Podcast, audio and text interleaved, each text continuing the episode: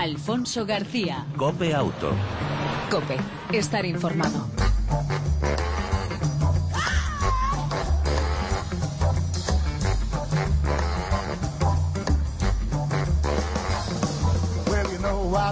Hola, ¿qué tal? ¿Cómo estás? Bienvenido una semana más a este tiempo de radio dedicado a ti y al mundo del motor en dos y cuatro ruedas. En aproximadamente 35 minutos te contamos noticias, actualidad, información, opinión y entretenimiento del mundo del motor. En el control técnico, todo un lujo, como siempre. Pedro Díaz Aguado, motorista de pro, pero copiloto de lujo. Al volante, Alfonso García. Si te parece, arrancamos.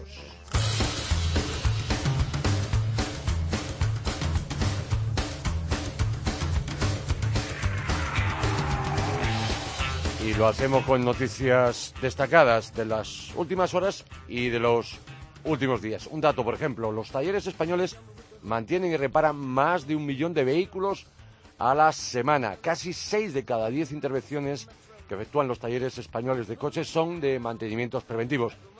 La gran mayoría de ellas realizadas en establecimientos de confianza del automovilista, un consumidor de servicio de taller poco dado a cambiar de proveedor y apenas interesado en conocer la calidad del recambio que emplea el reparador para la puesta a punto de su coche. Esta es una de las principales conclusiones recogidas en el informe de actividad de los talleres españoles de automóviles realizado por una consultora de investigación de mercados, de Hube Automotive, eh, con motivo de la constitución del Club Privilege, eh, que reúne a fabricantes de las primeras marcas de recambios. 40.000 talleres multimarca y autorizados de la marca de la red secundaria existentes en nuestro país gestionan, ya decía, más de un millón de órdenes de trabajo cada semana. La mitad se corresponde con esas operaciones de mantenimiento y tan solo un 3,6% son la consecuencia de un siniestro.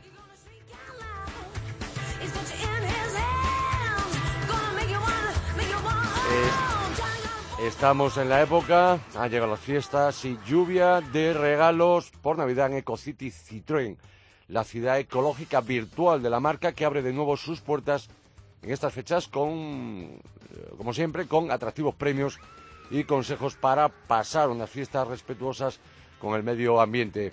EcoCity Navidad 2014 llega, decía, con regalos para todos los gustos, solo hace falta registrarse en www eh, Citroën posventa, todo junto, punto es, barra Ecocity. Los habitantes de esta ciudad podrán optar hasta el 21 de diciembre a 150 entradas de cine a través de la ecolotería que reparte la web, además de hasta el 15, perdón, hasta el 5 de enero están en juego 25 tarjetas de gasolina por valor de 10 euros, 10 eh, memofrigos y 50 impermeables. En cuanto a los clientes Citroën, entrarán en sorteo de 1.000 cheques regalo de 30 euros en operaciones de taller en los servicios oficiales de la marca.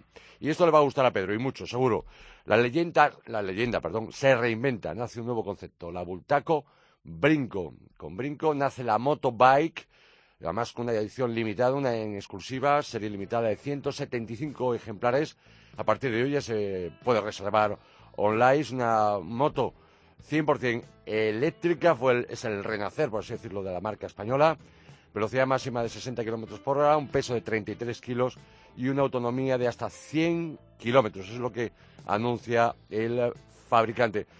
Esta nueva Bultaco Brinco ofrece tres modos de uso Sport, Urban y Eco. La batería es de ion litio, está alojada en el bastidor principal y puede ser recargada con el enchufe de casa en apenas dos horas. Otro detalle muy importante que os va a interesar y mucho seguro de esta eh, Butaco Brinco, eh, que bueno, se pondrá a la venta a partir del 1 de abril de 2015. En su precio no llega a los 5.000 euros y va incluido 4.800 en concreto. Hablaremos más en detalle de esta nueva Bultaco española, pero eléctrica. Alfa Romeo Mito Junior, que ya llega a los concesionarios, eh, precios a partir de 12.600 euros la nueva versión deportiva y accesible recuerda inmediatamente a otro icono Alfa Romeo, el pequeño GT 1300 Junior de 1966, un auténtico deportivo con todas las cualidades de modelos de eh, mayor potencia y cilindrada. Eh, diferentes motores, se estrena el nuevo 0,9 Turbo Twin Air de 105 caballos, el Multi Air de 1.4 y 140 y por supuesto la motorización diésel, turbo diésel 1.3 de 85 caballos. Repito, nueva versión del mito, en este caso la denominada Junior. Y los amortiguadores desgastados, un riesgo más a la hora de conducir en invierno. Estos elementos grandes olvidados por usuarios de un vehículo a motor juegan un papel importante, vital, ayudando a mantener en contacto sólido entre los neumáticos del vehículo y el firme de la carretera en un amplio número de situaciones, incluyendo la conducción bajo las eh, condiciones invernales potencialmente peligrosas en numerosos países de Europa. Sin embargo, unos amortiguadores desgastados pueden hacer rebotar los neumáticos y, las ruedas, causando una obvia pérdida de tracción. Teneco recomienda revisar estos elementos por un profesional de la reparación a los 20.000 kilómetros de servicio y en cada cambio de neumáticos, de frenos y o, en este caso, el equilibrado. Y antes de una entrevista que te va a interesar y mucho, y vamos a hablar de cómo se pueden reducir los accidentes de furgonetas. Eh, una última noticia, antes de ir con nuestro invitado.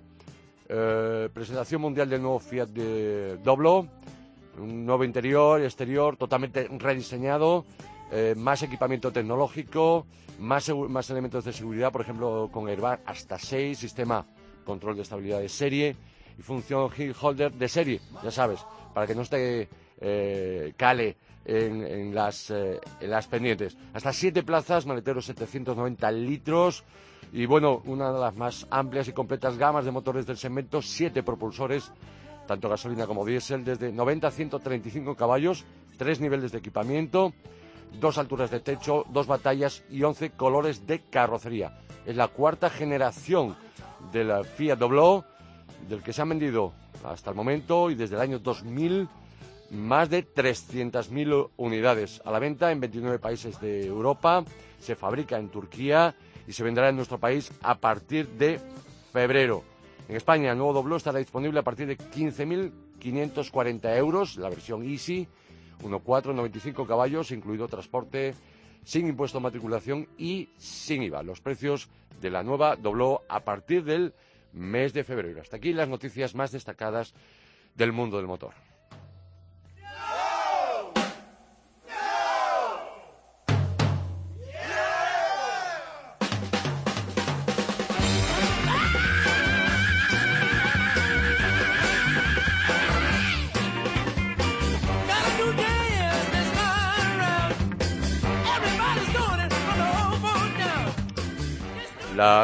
Furgonetas representan solo, repito, solo el 7% del parque móvil de vehículos que circulan por nuestro país, pero tienen más accidentes que los automóviles.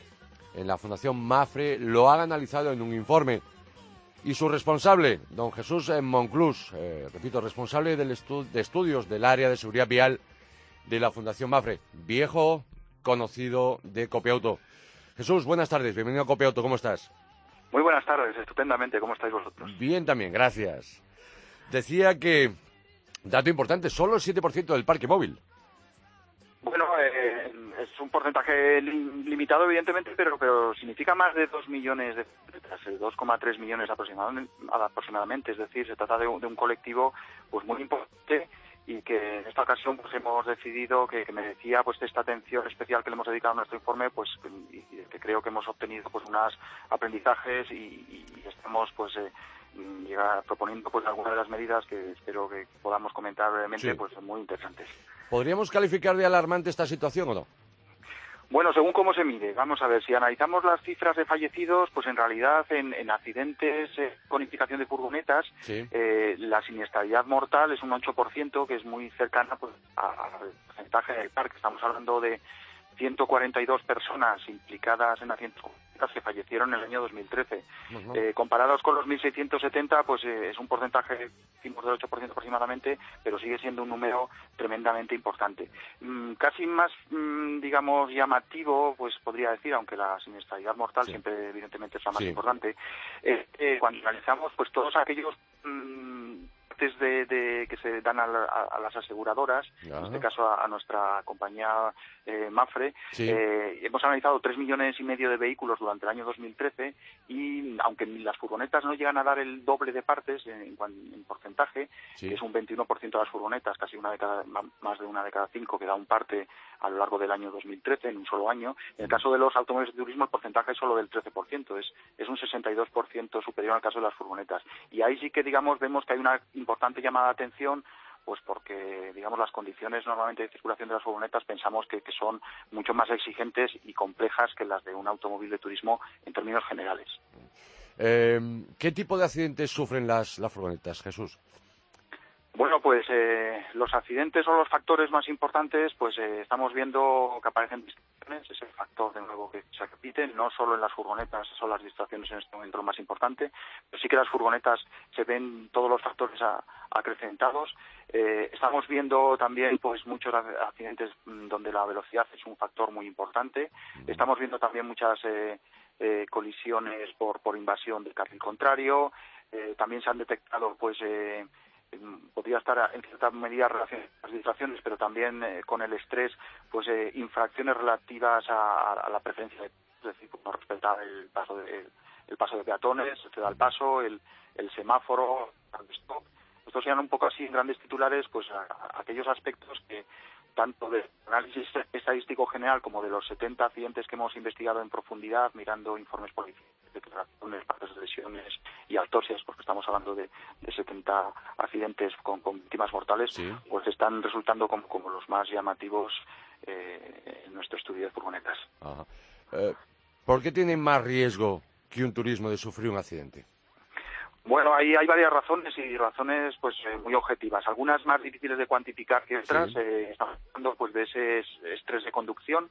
Eh, sabemos que muchos conductores pues conducen al margen de su trabajo, muchos conductores de furgonetas al margen de su trabajo habitual. Voy a poner un ejemplo, pues, pues el trabajo habitual pues esté relacionado en una construcción, pero para llegar a su puesto de trabajo, para ir a recoger materiales, volver a, su domicilio, pues los conductores tienen que hacer esas horas adicionales. En muchas ocasiones las presiones de los horarios es también pues, otro de las llamadas de atención principales de nuestro informe. Cada vez solicitamos más eh, compras a través de Internet, cada vez queremos que nos llegue toda la mercancía lo más eh, pronto posible y digamos estos horarios a veces imposibles de cumplir, de los que tenemos responsabilidad, no el conductor no, los que en muchas ocasiones encargamos esos servicios de transporte, pues hacen pues que haya un estrés adicional. El propio vehículo, vehículo, una furgoneta, puede tener un peso máximo, una masa máxima de 3.500 kilos.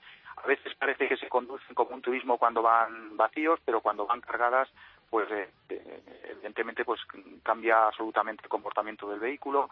Eh, otro de los más llamativos que hemos encontrado es que los menores de 26 años tienen el 70% más de, de siniestros que los mayores de 30, con lo cual, en este caso, pues la formación y la juventud en, en todo un vehículo que puede llegar, como acabo de decir, pues a, conducirse de manera muy diferente, es seguramente una de las áreas que requieren más atención. Y también la antigüedad del vehículo, y con esto estamos repasando muchos aspectos, la antigüedad media de, las furgonetas es de 12 años. es, realmente un parque realmente viejo. Un vehículo de 12 años eh, no tiene nada que ver con, un vehículo moderno en cuanto a nivel de seguridad, pero es que además uno de cada cuatro tiene más de 20, o sea, digamos, una auténtica reliquias circulando sin sistemas de seguridad modernos, normalmente pues con, peor mantenimiento, más defectos, porque hay una relación comprobada directa entre estado del vehículo general y antigüedad. Estas son algunas de las líneas, digamos, más llamativas del estudio. Eh, eh, Jesús, hablabas de edad, mm, uno de los datos de edad joven y furgoneta, pero también eh, me, sorprende un porcentaje de edades bastante altas, de ocupantes y de conductores. Bueno, nosotros lo que hemos hecho, hemos dividido, digamos, pues hemos en nuestro análisis eh, considera conductores menores de 26, conductores de 26 a 30 y conductores de más de 30. Eh, los conductores de menos de 26 pues tienen ese 70% más de siniestros, estamos hablando en este caso no de siniestros mortales, sino de, de mm, accidentes con daños a terceras partes, que pueden ser materiales y en algunas ocasiones también personales, incluso llegar a ser mortales. Y esto tiene, digamos, pues un, ya es un indicador de, esa peligrosidad, o sea, mejor dicho, pero también es muy importante desde el punto de vista pues, de, la propia, que es otra manera de ver la siniestralidad, pues el que tiene la actividad diaria de, estos profesionales. Eh, una furgoneta accidentada, pues aparte de la reparación, aparte de del tiempo eh, que está ese vehículo eh, reparándose y que no está a disposición, pues lleva unos trámites administrativos que tienen un impacto también muy directo en, al final también en las cuentas de las empresas. Por eso eh, unos nuestros mensajes también muy dirigidos pues a las empresas para que formen a estos empleados jóvenes, sobre todo en el momento de contratarlos. Ya, las grandes empresas ya tienen sus planes de prevención de riesgos laborales y laborales viales en muchas ocasiones y y bueno, eh, en, en, todos los tipos de vehículos, digamos, pues eh, los conductores jóvenes, evidente que tienen menos experiencia, pero como decía antes, en el caso de las furgonetas son vehículos que se conducen en condiciones más exigentes, con mucho peso eh, detrás del vehículo en muchas ocasiones, pues exigen ese plus de formación que usted no se da. En este momento cualquiera puede obtener un carnet mm, normal de turismo y al día siguiente pues estar eh, conduciendo una furgoneta con hasta 3.500 kilogramos, circulando pues muchas por, por zonas urbanas, por carreteras de montaña, y eso es lo que pensamos que, requiere pues una visión de esa formación en el caso de los conductores de furgonetas. Ah. ¿Entiendes, Jesús, que eh, quizá el, conductor de furgonetas, eh, que podemos en principio conducir todos con el mismo tipo de carnet, requeriría de otro tipo de formación u otro tipo de carnet? Sí, Jesús. Sí, creo que hemos perdido la, comunicación con Jesús eh, Monclú, repito, responsable de estudio del área de seguridad vial de la Fundación eh, Mafre. Vamos a intentar recuperarlo, porque sobre todo es importante también conocer eh, qué medidas podrían reducir los accidentes, que son todos apartados que han tratado dentro de la Fundación en Mafre. Vamos, creo que hemos recuperado esa comunicación. Decía eh, Jesús, eh, como dos últimas preguntas para no robarte más tiempo. Una, debería, porque obviamente eh, las furgonetas hasta 3.500 kilos las podemos conducir todos con el mismo tipo de carnet que un automóvil. quizás sería necesario, a lo mejor, algún tipo de formación diferente para el conductor de furgonetas.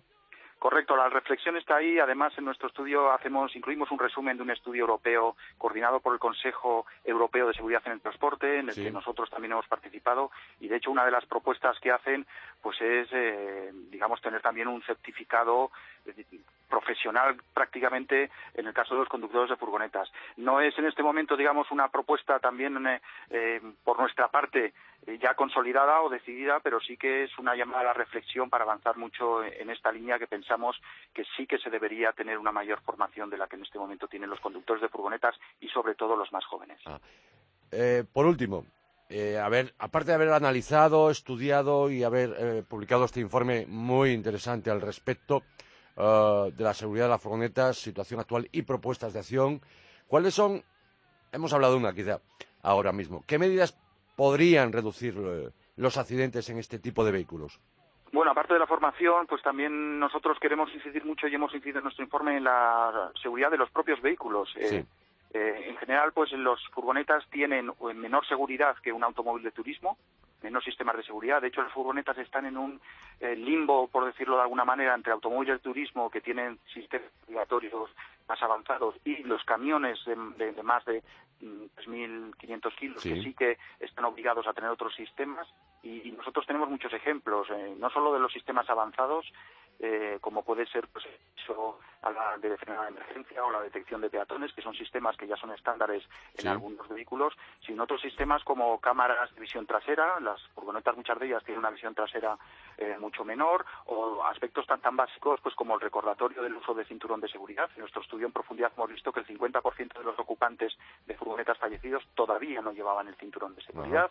Y sí que es cierto que digamos pues el reglamento de circulación español pues exime a los conductores que estén subiendo y bajándose muy frecuentemente Pero bueno, esto también es un limbo y en el caso de desplazamientos largos, pues también el uso del cinturón es eh, algo completamente necesario en el caso de los ocupantes de furgonetas. Mm. Eh, también en esta línea, pues nosotros eh, reclamamos pues una reflexión sobre, sobre los planes de renovación de la flota. Hemos comentado que se trata de vehículos muy viejos, que tenemos planes para renovar la flota, pero que esos planes lamentablemente no incluyen sistemas de seguridad, están orientados al medio ambiente, a mm. las emisiones de CO2, pero bueno, nosotros casi en plan digamos así coloquial, decimos, ah, solo hace falta añadir una S al plan PIBE, para que se llame PIBES, y esa S final, pues eh, que sea también de seguro.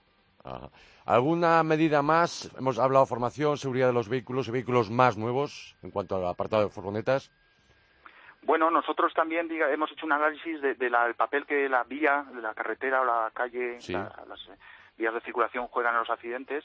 Eh, también en nuestro estudio eh, consideramos que en el 28% de los accidentes la vía tiene un papel importante, una oportunidad en muchas ocasiones de mejorar esa seguridad. Estamos hablando pues de, cruces con visibilidad insuficiente, estamos viendo mal mantenimiento de la vía, es algo que se lleva repitiendo en los últimos años, sobre todo con, la crisis, es algo que, que se constata y, bueno, pues eh, digamos que creo que hemos cubierto un poco la formación, eh, los peligros de, la oficina movimiento, como llamamos nosotros. Nos parece muy bien que, un vehículo se pueda desplazar de un sitio a otro y cuando esté parado, pues sirva para muchas cosas, pero no debería eh, suponer en ningún caso un elemento de distracción cuando el conductor está desplazándose con el vehículo. En ese sentido, pues también, digamos, hay una preocupación no solo en, España, sino a nivel europeo, de que el conductor tiene que tener el 100% de su atención en la conducción cuando el vehículo está en movimiento y no pues eh, con teléfonos móviles, con, ordenadores, planificaciones de ruta y otra multitud de ladrones de atención como también llamamos nosotros.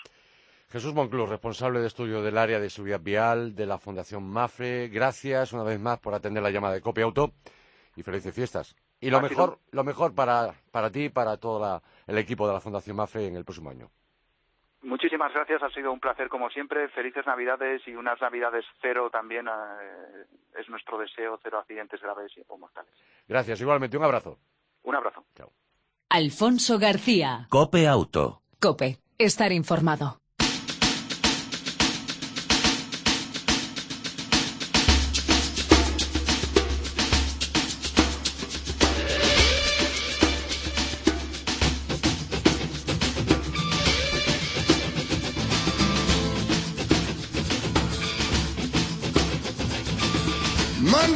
Por, eh, diría yo que por calendario y por climatología entramos en ese periodo invernal y como cada año queremos recordar una serie de cosas que te pueden interesar cuando estás al volante para aumentar tu seguridad.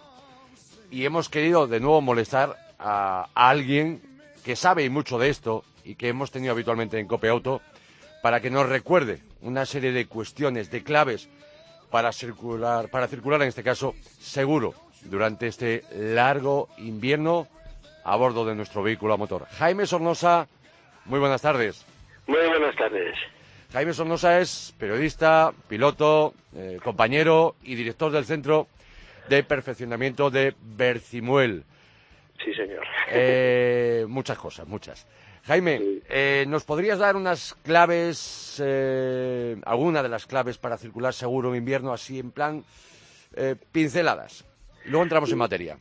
Vale, pues mira, lo, primero en invierno, habida cuenta de que, de que las condiciones de, de, adherencia, que es lo más importante, son inferiores que en cualquier otra época del año, puesto que llueve más y puede nevar e incluso helar pues lo primero, lo primero que haría yo es lo más barato de hacer a un coche, que es mirarle las presiones de los neumáticos y ponerlas en condiciones haciendo caso lógicamente de la, de la recomendación del fabricante en cuanto, en cuanto a las presiones de inflado. Eso nos puede llevar de, tener un coche muy seguro a tener un coche absolutamente peligroso para rodar por las carreteras. El fallo en, las presiones, que además es lo más barato porque normalmente el aire no cuesta dinero, aunque algunas gasolineras sí te cobran, pero bueno, la mayoría no. Y, y es lo más importante, eso para empezar, para empezar. Ajá. Hablamos de más cuestiones eh, de precaución y de prevención. Hablabas del tema de mirar las presiones. ¿Qué más? Las presiones y lo segundo que yo sí recomendaría, y te lo digo y tú lo sabes, Alfonso, que lo hemos probado mucho, es si es posible y, eh, cambiar neumáticos, poner neumáticos de invierno. El, tema de las cadenas es de la época de Ben y creo que ya hemos pasado de esa época, ¿no? Y el neumático de invierno ahora es un neumático que va fenomenal no solo en la nieve, sino en el agua y en bajas temperaturas. Y que luego además en verano no se consume, no se gasta, salvo que vayas haciendo el drifting por ahí en las rotondas, echando humo de las ruedas y cosas esas que no lo hace nadie. Y bueno, eh, para mí lo más importante a nivel de seguridad después de las presiones es contar con neumáticos de invierno eh, y si no hay posibilidad de cambiarlos en verano por otra, déjalos que te duran dos años tranquilamente o más, depende de los kilómetros que hagas, pero que no vienen a durar menos, mucho menos como, como la gente imagina que un neumático de, de todas las estaciones, de verano, de invierno, de todo. Eso para mí es lo más importante. Lo siguiente, por supuesto, es eh, la suavidad siempre en la conducción y a nivel de, anticipación y precaución extremar lo más lo más lo más posible intentar ah, mirar varios coches por delante del nuestro sobre todo cuando las condiciones de tráfico son son digamos espesas no y bueno también hay que tener en cuenta que en, que en invierno hay menos luz de, día. A eso de las seis ya estamos casi de noche por muchos lados y entonces pues eso conlleva el, el pegar una revisioncita por lo menos a las luces que estén bien colocadas que iluminen debidamente, que no vayamos molestando a, nadie que pueda venir de frente, porque yo hago viajes, todos los días estoy viajando y por la noche la verdad es que la gente pasa de los faros y de todo, hay unos que están mirando a Orihuela, los otros a, a, Mansillón de arriba, yo qué sé, eso es, es terrible. Y luego encima la Guardia Civil tampoco lo detecta y lo multa, yo no quiero que multen, a mí lo que sí me gustaría es que advirtieran y por lo menos dijeron, oiga, lleva usted el faro derecho mirando a Orihuela. pues yo no sabía tal. Mire, no le vamos a denunciar esta vez, pero por favor, solucionenlo y tal. Eso es importante. Y, lógicamente, si estamos hablando de condiciones invernales, pues otra cosa importante es las escobillas. ¿Cuánto tiempo hace que no las cambiamos? Pues lo mismo, volver a echar un vistazo y si suenan y hacen ruido y, y limpian mal porque dejan unas rayitas, fuera. Esas hay que tirarlas de inmediato. Las escobillas no es tan barato como el aire de las ruedas, pero es, es un recambio barato, ¿no? No, no, hay problema. Eso, eso es lo primero que veo yo. Luego, por supuesto, revisiones de motor, eso sí, de, de anticongelante, que a lo mejor pues no lo llevamos. Eh, puesto en, el líquido de refrigeración del motor y si estamos viviendo en sitios donde puede haber temperaturas muy bajas, pues igual eh, podemos tener problemas. ¿eh? Jaime, ya entramos en materia, puestos al volante, aunque yo lo anticipaba, suavidad. en lluvia y con temperaturas más bien fresquitas, cuidado, atención con el agarre, ¿no? Sí, sí, el agarre es, es la vida nuestra la que la que va a quedar en el aire o no, o se va a agarrar al suelo, es, como los zapatos, ¿no? Tú no puedes subir y bajar escaleras corriendo con unas chanclas de playa porque te la pegas. El coche, si no lleva los neumáticos en, condiciones, con un mínimo de dibujo, que legalmente es el, un milímetro coma seis ese, pero que sin mucho agua, el, el aquaplaning, el efecto de, de pasar por un charco y que la rueda no, llega, no llegue a evacuar todo ese agua, es decir, que pase por encima del agua perdiendo el control, lógicamente eso es peligroso, eso es peligroso. Y entramos ya en la materia asignatura pendiente, que yo creo que es algo que al margen de, bueno, otra serie de circunstancias, y lo hemos hablado muchísimas veces en micrófono y fuera de él, eh, quizá habría que cambiar un poco la mentalidad del aprendizaje, el sistema de aprendizaje, porque salimos realmente sin saber nada, aun teniendo y habiendo obtenido la licencia de conducir. Eh, decía, nos encontramos en situaciones como es la nieve. Y bueno, pues ahí ya viene el problema para la mayoría. ¿Cómo conducir eh, sobre nieve? Mira, en, nieve, si vas con unos neumáticos de, invierno, no hay ningún problema. Es como si condujeras eh, a una velocidad moderada, una velocidad segura que puede ser 80, 90 kilómetros por hora, es como si condujeras a esa velocidad sobre un campo de fútbol. El campo de fútbol tiene césped y el césped no se agarra como el asfalto. Bueno, pues la nieve, si llevas neumáticos de invierno, es lo mismo. Tú sabes que en un campo de fútbol no puedes dar un volantazo porque el coche se iría de morro o harías un trompo o lo que fuera. En la nieve, aún llevando neumáticos de invierno, es lo mismo. Hay que ir con prudencia, con todos los movimientos suaves, tanto en, el, en el freno como en el acelerador, como la dirección, como todo, ¿no? Y si, y si vas con neumáticos normales, pues la adherencia es menor y la, la, necesidad de esa, de esa suavidad es todavía mayor. Es, es una conducción, pues eso, muy, muy suave de volantazos, de tal y de cual. Y procurarlo siempre que vayamos, si está sin pisar la nieve, bueno, no hay tanto problema porque vamos marcando. Pero si la nieve está pisada, es, es preferible utilizar las huellas que hayan dejado otros coches porque esa pequeña altura de nieve que han hundido y han compactado un poquito nos puede ayudar a que la goma, el neumático, eh, se agarre más, tenga un sitio donde agarrar y no patinar. Eso es importante. Eh, por supuesto, en la medida de lo posible hay que olvidarse de esas cadenas, como decías tú, que ah, son de, de Benur. de Benur, sí, sí, eso ya, eso es, vamos, eso es, primero es incómodo de montar que te muere, porque nadie sabe montar las cadenas, luego resulta que a lo mejor las que llevas no son las de tu coche, son las de otro y tal y cual. Primero que es incómodo, segundo que es peligroso, pues las tienes que montar donde te pillen, en mitad de la carretera, donde te diga la Guardia Civil o lo que sea. Luego, además de ser incomodísimo, es que te pones hecho una porquería, incluso las montas mal y esas cadenas al empezar a dar vueltas la rueda pueden empezar a golpear latiguillos de freno, a golpear cables que van a, los pilotitos de intermitente y nos pueden procurar una avería grave si no son las correspondientes o no están montadas por profesionales. Y luego, lo último es que hay que quitarlas. Y quitarlas es otro rollo igual que ponerlas. Y a lo mejor para tres kilómetros de, de, necesidad de cadenas, digámoslo así, pues tienes que estar trabajando una hora y encima con peligro encima. Eh, si llevas neumáticos de invierno, la Guardia Civil los mira, M más, siga, continúe con prudencia, vale, vale, y más, y te vas tan tranquilo. No hay que, que tenerle miedo a nada, a nada. E incluso yo te diría que cuando damos, damos curso de conducción segura en, en Bertimuel, en nuestro circuito, lo que tocabas de comentar tienes toda la razón. Cuando un conductor sale de la autoescuela lo único que, conoce es lo básico para poder mover el coche de un sitio a otro. No ha vivido situaciones extremas, eh, no ha vivido necesidades de, controlar el coche porque haciendo los exámenes y haciendo las prácticas no vas deprisa ni, ni se provocan situaciones extremas. Eh, cuando damos curso la gente ve que realmente, pues hasta que no se lo explicamos, no sabía frenar. el conductor normal le da miedo frenar en una curva si está lloviendo pero oiga, ¿por qué tiene usted miedo? Es que con el agua, este coche lleva un sistema antibloqueo de frenos que se llama ABS y usted pega el frenazo, si lo necesita, lo más fuerte que pueda y mueva el volante que el coche va a girar. Claro, si eso nunca lo has practicado, cuando te suceda eh, que tengas necesidad de hacerlo, no, no vas a saber hacerlo.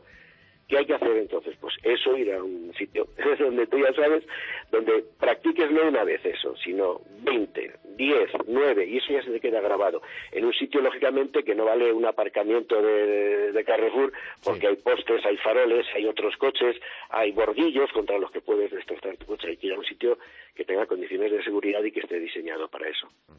Jaime, hablamos entonces. Eh, se puede mejorar, se puede perfeccionar la conducción y es muy recomendable, hemos hecho siempre aquí desde Copiauto, pues eh, pasar por alguno de los cursos. En tu escuela, en la Escuela de Perfeccionamiento de Bercimuel, por cierto, cerca de la estación de la Pinilla, la estación de esquí de la Pinilla, ¿cuáles son los próximos cursos que tenéis preparados?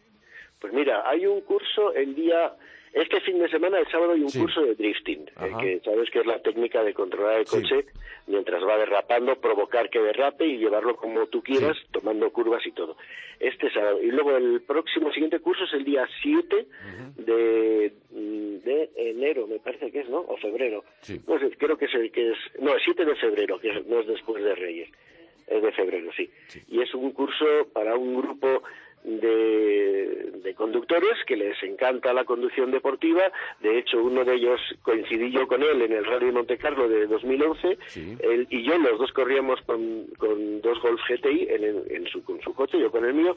Y bueno, estuvimos hablando y ha quedado con una serie de amigos, incluso unos vienen de fuera de España, para hacer un curso de día y medio de conducción deportiva de rallies. Y bueno, ahí vamos a enseñarles lo que es, eh, por supuesto, el perfeccionamiento de conducción y la aplicación de todas las, eh, prácticas o, teorías sobre conducción en rallies, tanto sobre asfalto como sobre tierra, con un tracción delantera, con un tracción trasera y con un tracción total. Jaime, quien quiera más información de cualquiera de los cursos, incluidos los de todo terreno, que hacéis en vuestra escuela, en tu escuela de perfeccionamiento de Bercimuel, eh, ¿dónde se puede dirigir?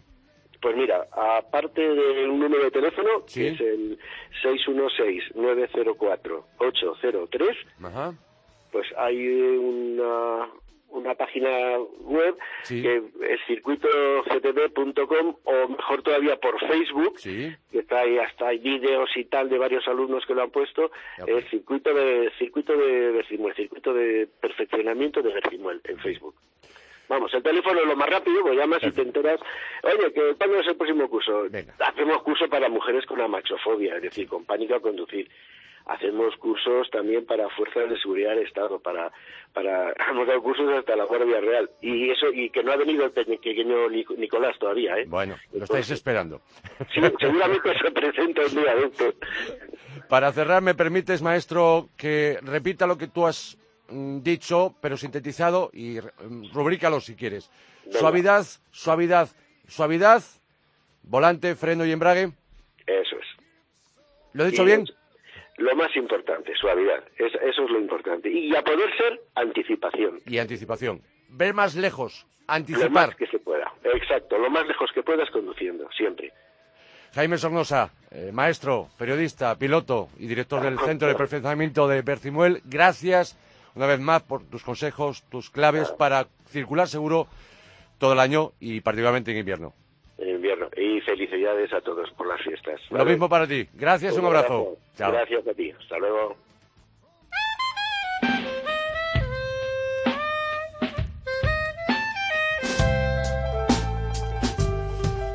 Y recta final, últimos minutos de Copia Auto en esta edición número 128. Por cierto, vamos a coger unas pequeñitas vacaciones, porque tanto Pedro como yo las necesitamos durante estas fiestas, pero prometemos volver a primeros, a primeros de año. Antes de irnos, repito, novedad de la semana, el coche de Copia Auto, el Hyundai i20. Ah, la tercera generación, eh, la primera se llamaba Baguette, eh, allá por 2002, posteriormente ya la actual es la i20, diseñado en Europa y se fabrica en Turquía, pero eso sí, con los gustos europeos. Es un poco más largo, más ancho y un poquito más bajo que el anterior. Mayor capacidad de maletero, 30 litros más a la altura del Fabia o del Fiesta. Mejor aerodinámica, parrilla más grande y faros rasgados, luz diurna de LED, lo mismo que traseras. Más espacio en las plazas traseras para las piernas y la cabeza. Eh, en este caso, ideal para dos adultos. Solo en cinco puertas en verano llegará el i20 Coupé como novedad, eh, puede llevar sistema de ayuda a aparcamiento delantera trasera, volante calefactado, sistema de alerta de cambio de carril, techo panorámico y arranque por botón. Motores de este nuevo i20, conocidos, dos gasolina, el 1.2 de 85, el 1.4 de 100 caballos, a la espera de un tres cilindros gasolina de un litro y 120 caballos. En diésel, también conocidos, el 1.4 CRDI, con 75 o 90 caballos, más interesante el segundo dinámicamente mejor estabilidad y aunque la dirección, la dirección en este caso sigue siendo algo suave, una dirección eléctrica y que podría mejorar, hay que acostumbrarse a ella. Por lo demás, un coche que ofrece mayor espacio y mayor calidad. Hyundai i20, precios de tarifa sin descuentos, ni pibes ni nada parecido, gasolina más barato es de 14.750 euros y el diésel más barato desde 16.450 euros. Hasta aquí la prueba al coche de la semana en Copia Auto. Nos vamos.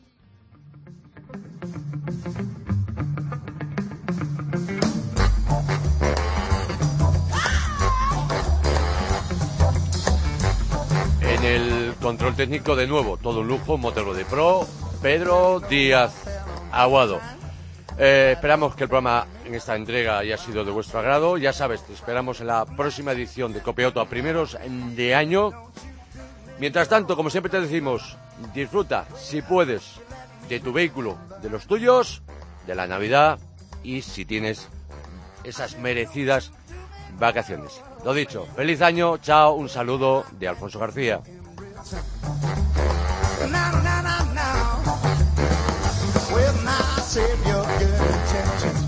for somebody you can trust.